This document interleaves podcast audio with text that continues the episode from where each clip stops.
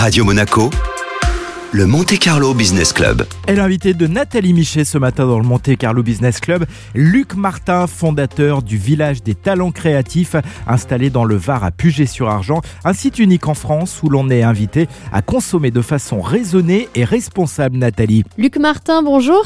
Bonjour Nathalie. Quel est le concept du village des talents créatifs? L'idée au départ, c'était de réunir en un seul et même lieu différentes professions autour de certaines valeurs comme le recyclage des matériaux, la réduction des déchets et, ce genre de choses. Sur place, vous trouvez dans des containers maritimes aménagés des artistes qui vont travailler dans le recyclage des matériaux, qui vont travailler à la fois le bois, le métal, le verre, le tissu, le papier, etc. Rien n'est neuf chez nous. Tout a été chiné à droite à gauche, ramassé, récolté. Également, on a des commerçants qui ne vendent que des produits fabriqués en France. L'idée, c'est vraiment d'arrêter d'acheter du neuf, de se poser les bonnes questions, regarder qu'est-ce qu'il y a autour de nous, qu'est-ce qu'on peut récupérer, qu'est-ce qu'on peut refaire, qu'est-ce qu'on peut recycler, puis s'en servir et mettre en avant des talents locaux. Et le fait de fédérer dans un même endroit plusieurs activités, ça permet de créer une émulation au niveau économique? C'est exactement ça, c'est-à-dire qu'il y a différentes euh, animations qui sont faites, soit par les commerçants, soit par les artistes, soit par les restaurateurs ou même les thérapeutes. Tout ça crée une vraie émulation qui fait que le village qui est ouvert il y a un an et demi à Puget-sur-Argent, c'est la sortie 37 par l'autoroute. Et d'ailleurs, le samedi, on a pas mal de monégasques, on le voit sur les plaques sur le parking. Toutes ces personnes viennent passer la journée complète et rencontrer les différents métiers qui défendent les valeurs que je viens de vous décrire. Est-ce qu'il y a un modèle qui vous a inspiré pour créer ce village Le tout premier village,